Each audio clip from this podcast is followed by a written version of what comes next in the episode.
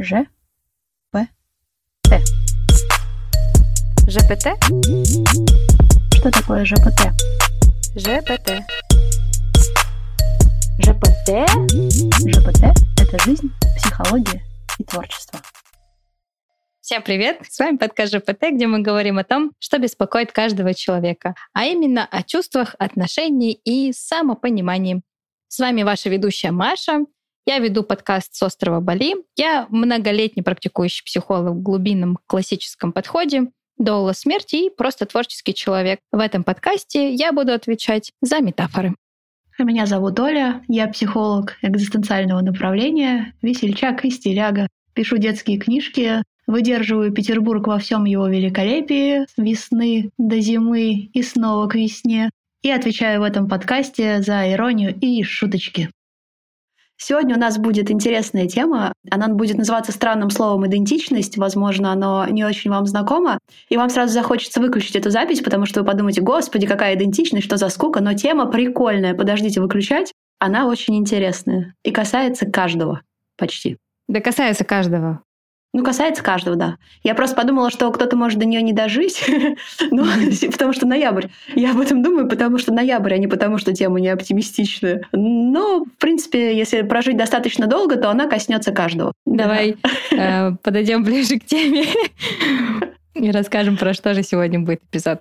Ага. Мы будем говорить про новую идентичность, про то, как она формируется, из чего она состоит. Если в предыдущих эпизодах мы говорили про то, что есть некоторая идентичность, которую мы вынуждены потерять или приобретать, когда мы, например, разводимся, переезжаем, то есть это некий кризис, когда мы идентичность теряем, то сегодня мы будем говорить про выбор, например, новые профессии, в общем, чего-то очень позитивного, что входит в нашу жизнь как э, некая деятельность, некая роль, которую мы выполняем, которая состоит из многих деятельностей. И вот э, что это такое, что это за феномен, как он вообще живет, как мы его осознаем, ощущаем. В общем, если вы, например, переехали и пытаетесь интегрировать в новой стране как новый член общества или решили получить новую специальность, то этот эпизод mm-hmm. точно для вас. Ну и подкаст тоже, кстати, да, мы что-то разные полезные штуки говорим для разных жизненных обстоятельств и поддерживаем всяческие новые начинания. Кроме противозаконных. Противозаконные не поддерживаем. Угу. Угу. Давай мы немножечко поговорим, что же такое идентичность, как она ощущается, чтобы наши слушатели, кто может быть, не так глубоко в психологии, а просто слышал это слово или даже не слышал это слово, мог понимать, о чем же сегодняшний наш эпизод. У тебя было такое, как ты в новых обстоятельствах пристраивалась к новой идентичности, как это ощущалось? Я вот сейчас вспоминаю опыты смены работ, я когда-то в молодости, ладно, в юности, в юности, молодость у меня сейчас, я в юности, а, любила поменять работы, профессии и даже как-то работала инженером по согласованию. Ну, то есть, когда нужно, например, светофоры в городе поставить, ты их не можешь просто поставить, тебе нужно согласовать там с ГИОПом, разными там а, государственными структурами, и там такие схемы, знаешь, выдавались, и вот тебе нужно с этой инженерной схемой прийти к инженерам и показать им, где там у вас будут проходить кабели. А я как бы психолог, я вообще, где инженерия и где я. Это очень разные стороны, это просто противоположные стороны света.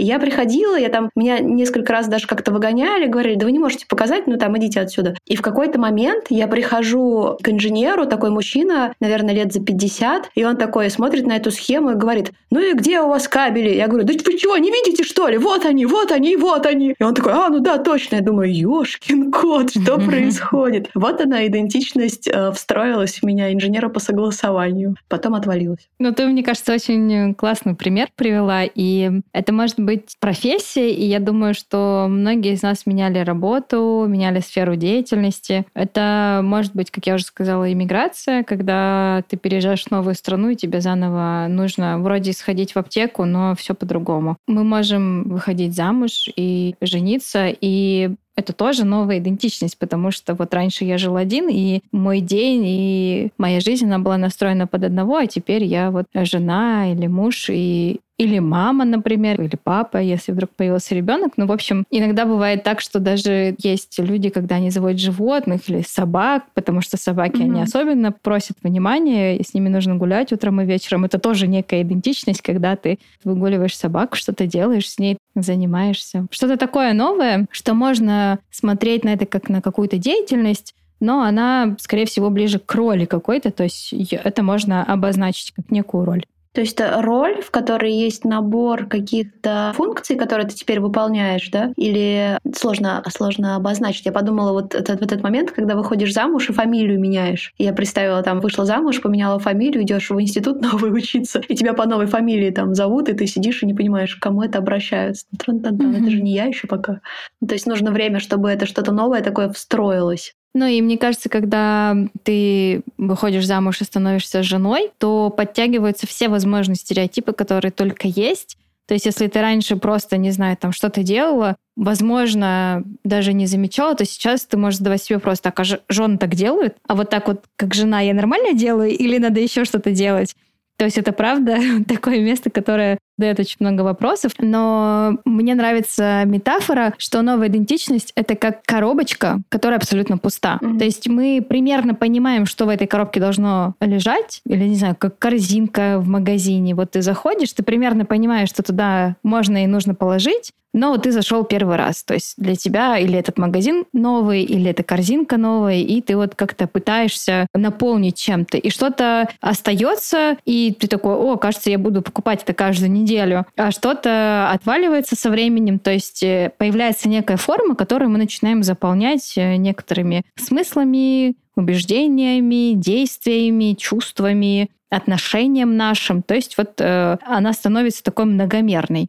Переход в новую возрастную группу — это тоже новая идентичность. Там из 20 в 30, из 19 в 20. Э, думаю, что из 30 в 40 тоже, да, там, когда в 30 там с тобой знакомится молодой человек на улице, и ты думаешь, ну не, меня посадят. Ну, уже новая какая-то такая идентичность. Взрослые женщины. Извините, молодой человек, вам не ко мне какое-то совсем там ощущение даже внутреннее другое, но оно уже встраивается. Я думаю, вот такой процесс встраивания, он довольно бывает мучительным. Когда ты еще... Эта идентичность, она есть, но она еще не присвоена, да, там ты еще этот костюм не примерила. Там один рукав в лес, а второй где-то сзади пытаешься нащупать его, но никак попасть не можешь. Такое мучительное время. Или вообще думаешь, так, где здесь рукава, куда засунуть руки? А они никуда не суются. Вот это такое мучительное чувство.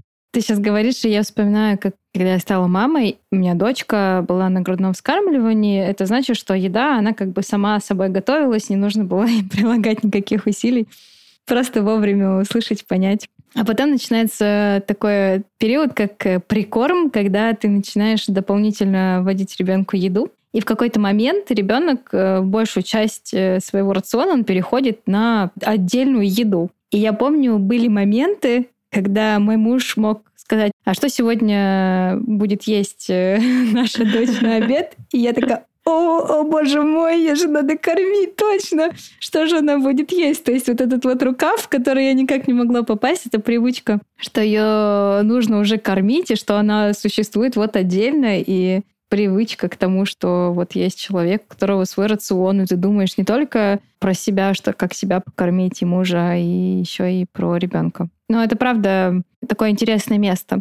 Но мне кажется, смотри, вот если мы говорим про роли какие-то, то там немножечко сложнее. Вот э, я бы остановилась, наверное, на профессии, потому что профессия более понятная какая-то вот идентичность.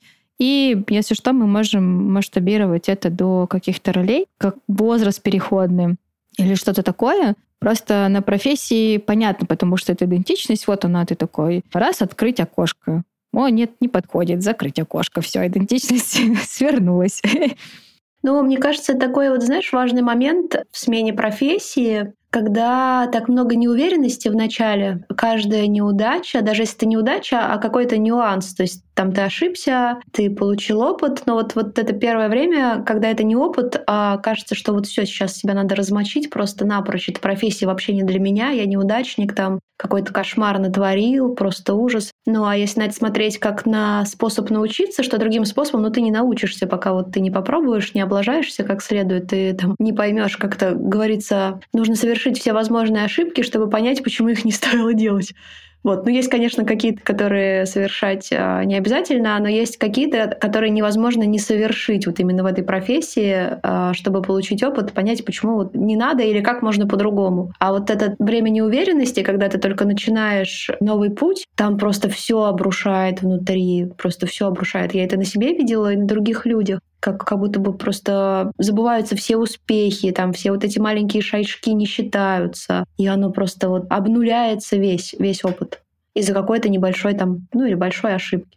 Как будто невозможно пока переработать это, да, там взять в опыт. Интересно, ты используешь слово «переработать», а я использую в этом процессе такую формулировку, как «все успехи и маленькие шажки, они как вода через сито протекают, а все ошибки, они становятся оформленными, четкими и видимыми, и их никуда не деть, то есть они прям врезаются в память. То есть то, что ты много делаешь, оно как будто рассыпается и форму никак не может принять. А то, что не получается, оно становится мучительно видимым, от чего очень сложно избавиться на фоне вот рассыпающегося образа э, замка. Ну и там еще стыда очень много появляется, что кажется, что эту ошибку видят все, и она настолько ужасная, что там, как у молодых психологов, меня сейчас выгонят из психологов. Кто-нибудь придет из великих, просто скажет, вот дверь, вот чемодан, уходи от Седова. Но на самом деле даже великие там тоже ложали нормально как-то. И нормально, и работают, все в порядке. Ну, научились на этом и, и сделали выводы, и продолжили практику. Да, мне кажется, что как раз-таки профессионалы, они и состоят из количества ошибок, которые перерабатываются в опыт, который в дальнейшем позволяет делать профессионала профессионалом, то есть он видит полную картину, он видит не только то место, господи, как бы только туда не попасть, а он понимает, почему туда не следует попадать, что там скрывается, если попасть, и это место не становится таким тревожным, опасным, страшным, а мне кажется, знаешь, мы, когда про это говорим, мы говорим еще как будто бы про тему ответственности, про то, что вот, не дай бог, там кто-то придет к нам, и вот он вот так вот рассчитывает, а мы такие тут облажались. И мы таким образом как будто бы ответственность за другого на себя берем. И мне кажется, молодые специалисты как раз-таки они отличаются тем, что они не понимают, где ответственность человека-профессионала, а где не его ответственность, потому что он не знает. И вот если он вокруг окружен какими-то более-менее такими тепленькими профессионалами, то они ему рассказывают, объясняют. Нет, вот это не твоя ответственность, это вот это твоя ответственность. Там вот так сделать нужно, так не нужно. А если это происходит в кругу не очень такого хорошего коллектива, то под эту лавочку спихивается очень много ответственности. И, правда, специалисты очень часто страдают от того, что они поднимают голову, будучи уже более-менее наученными, и видят э, руины той ответственности, которую они все это время несли, которую могли не нести, потому что это не их ответственность. И это как раз-таки про границы, да, про форму, как будто бы идентичность — это некая форма, и вот э, иногда ты сам туда кладешь, а иногда за тебя это делают маркетинг, когда ты заходишь, ну, ты зашел просто купить себе пять продуктов. Ты стоишь на кассе, а у тебя полная корзинка непонятного барахла, ты не понимаешь, как это вообще попало туда.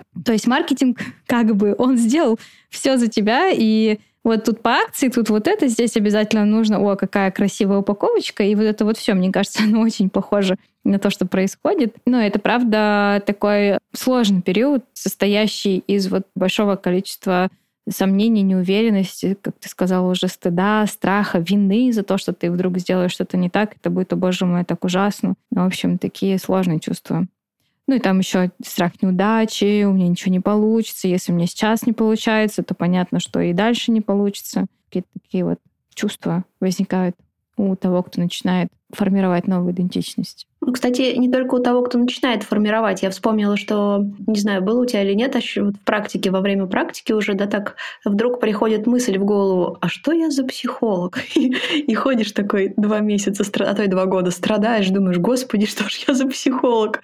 Ну, то есть это идентичность, которая вроде бы была, и вдруг чего-то случается не очень заметное, не знаю, какие-то сомнения появляются, и ее приходится перенаходить что вот я была такой-то там 5 лет назад, 10 лет назад, а сейчас я уже другой человек, а какой не очень понятно. Это же тоже такая потерянная идентичность, которую приходится заново обнаруживать, где-то достраивать, где-то пересматривать, а где-то что-то уже такое вот неработающее отбрасывать. Сразу видно, что ты человек в практике. Ты смотри, какие тонкие свои потери идентичности замечаешь. Мне кажется, что это можно ощущать, но тут есть разница.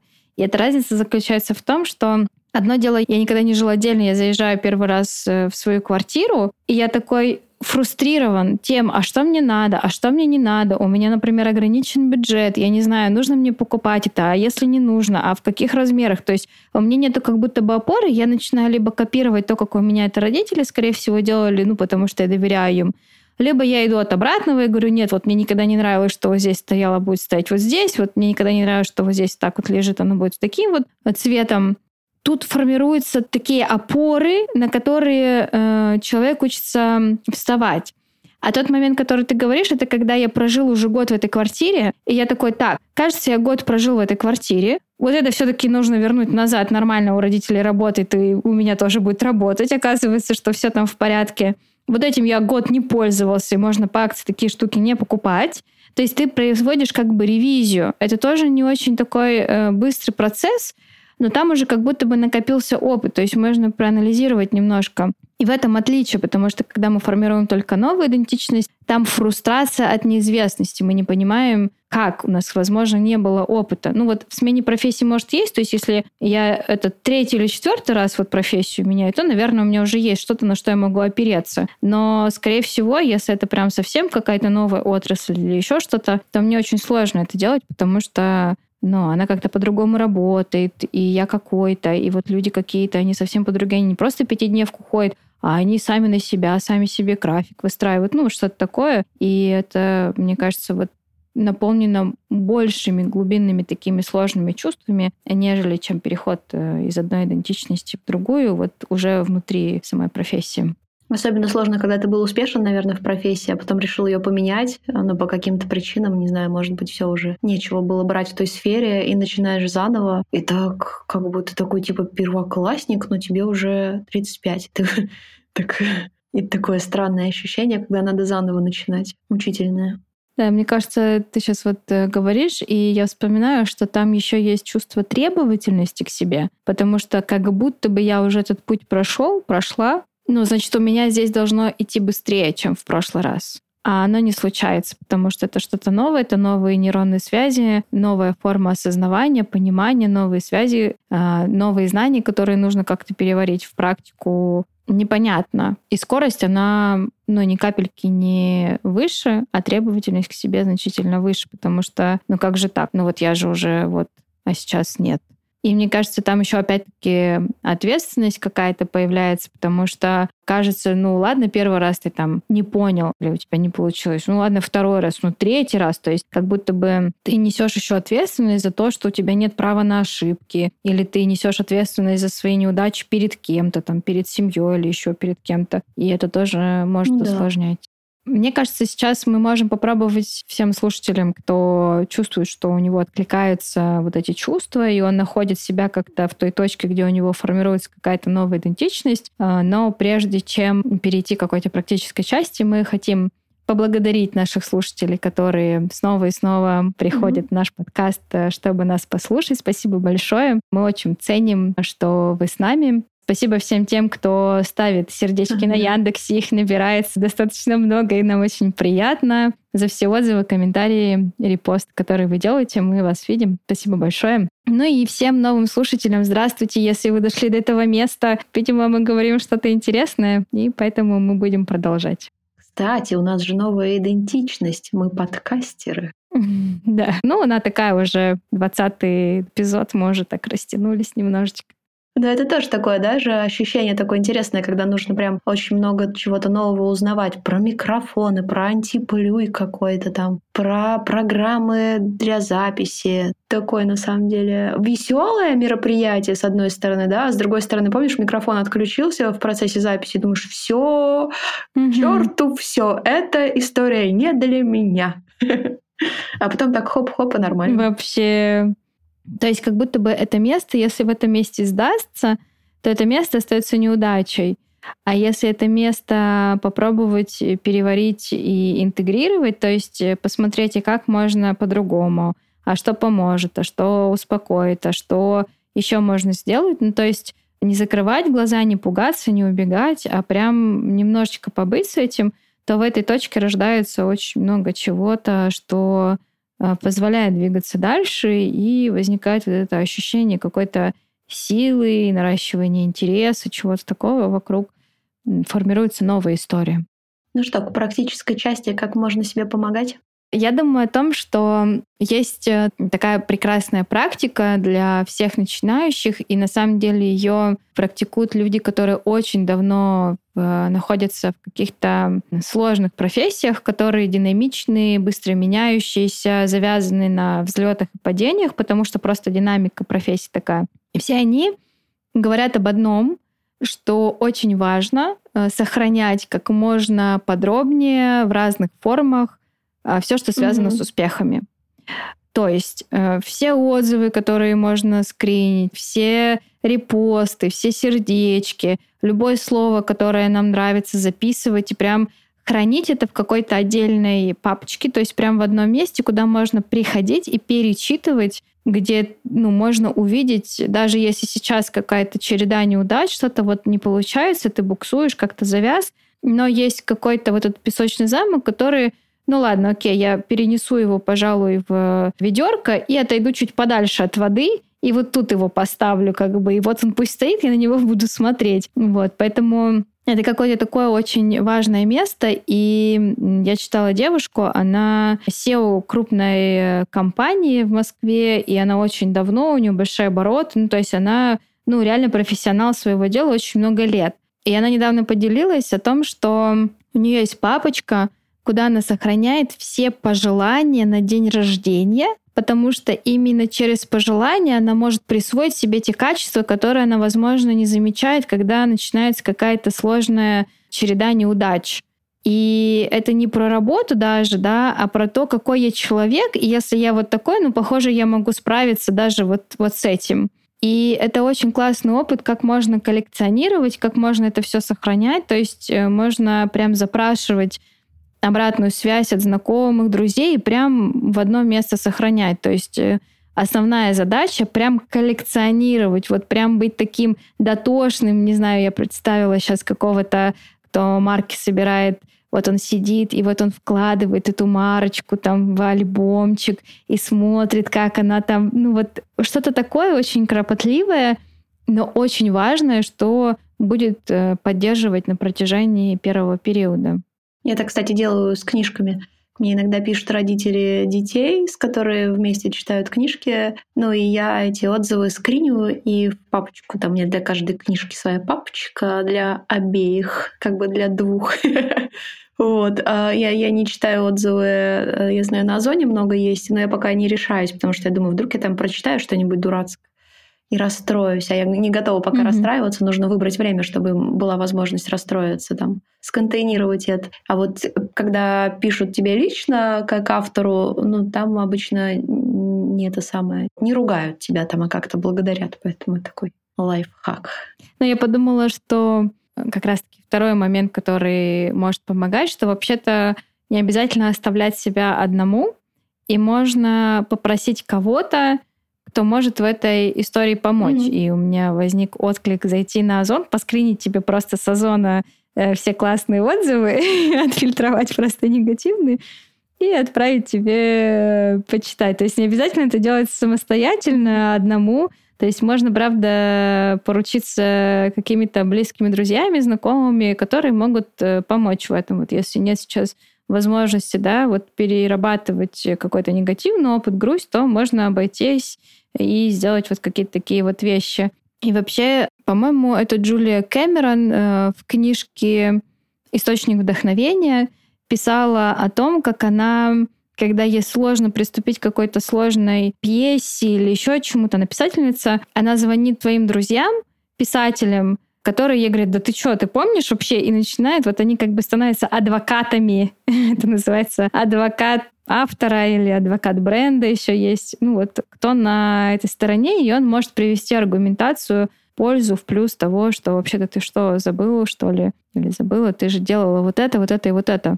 То есть э, искать прям себе адвокатов, которым можно позвонить и заручиться их поддержкой. Вот это интересный способ. Я бы еще, думаю, порекомендовала бы договариваться с этими адвокатами, что можешь ли ты для меня это делать. Потому что, знаешь, иногда люди там а, общаются с тобой, такие, вот, я такой лошара, и как будто бы ждут, что ты начнешь говорить, нет, что ты? А ты чувствуешь это как вымогательство какое-то, тебе вообще не хочется. И ты так, ну или ничего не говоришь, так, о, смотри, птичка полетела, ля-ля-ля. То есть иногда не хочется, чтобы тебя так использовали без твоего ведома. Ну, вообще-то почти всегда не хочется, чтобы тебя использовали без твоего ведома.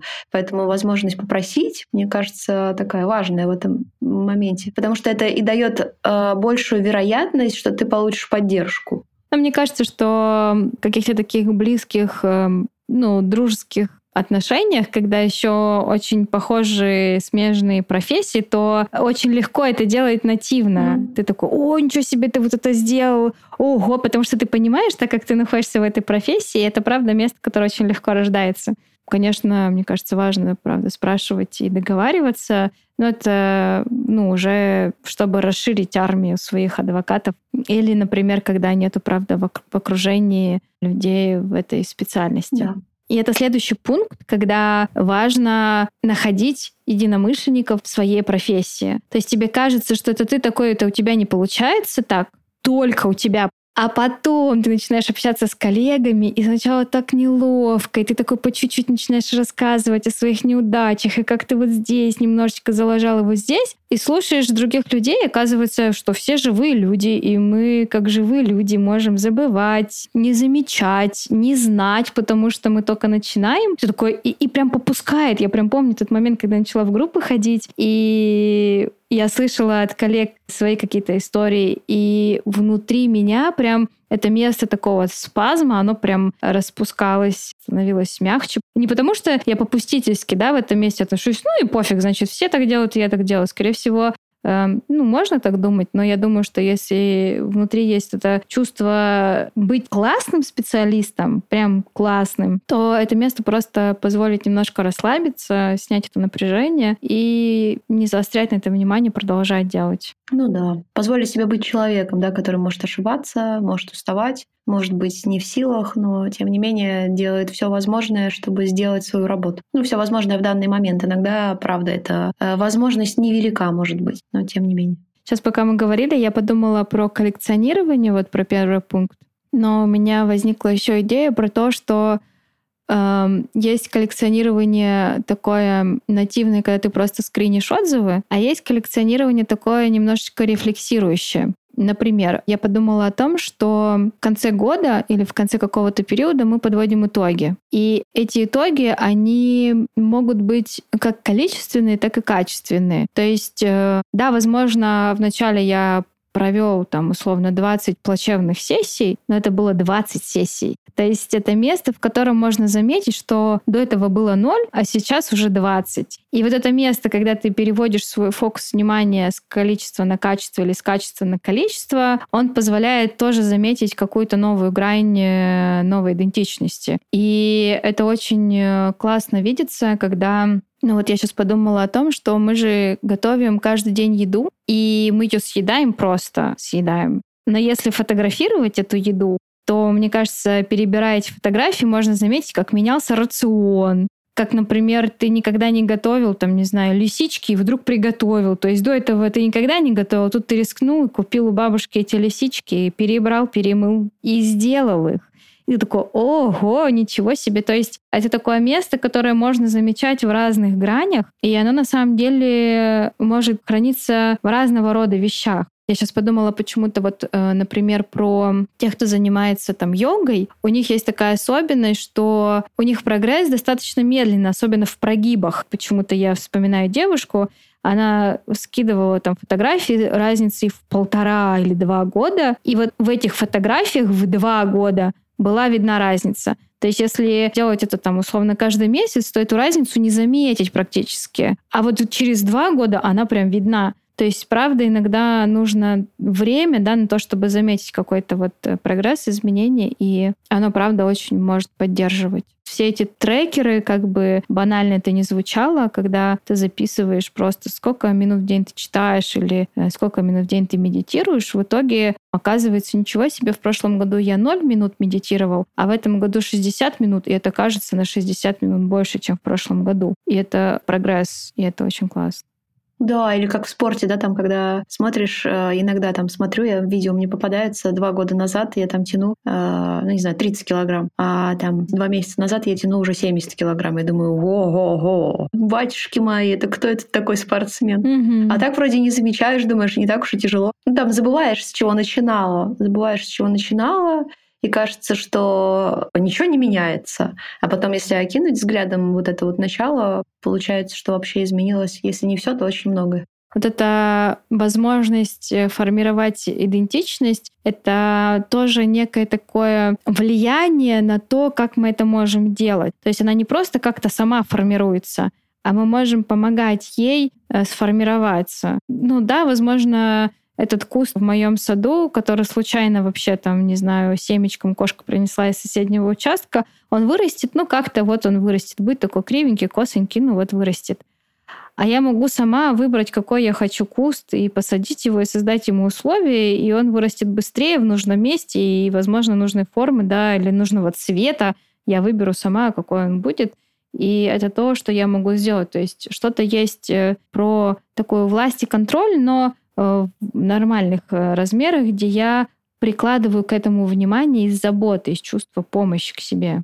Ну, получается, да, в формировании новой идентичности, соответственно, нужно дать, во-первых, себе время, столько, сколько понадобится, попробовать дать себе поддерживающее окружение, там находить э, своих и помогать и себе расти среди них, и им расти среди себя замечать свои успехи и брать свои неудачи в опыт.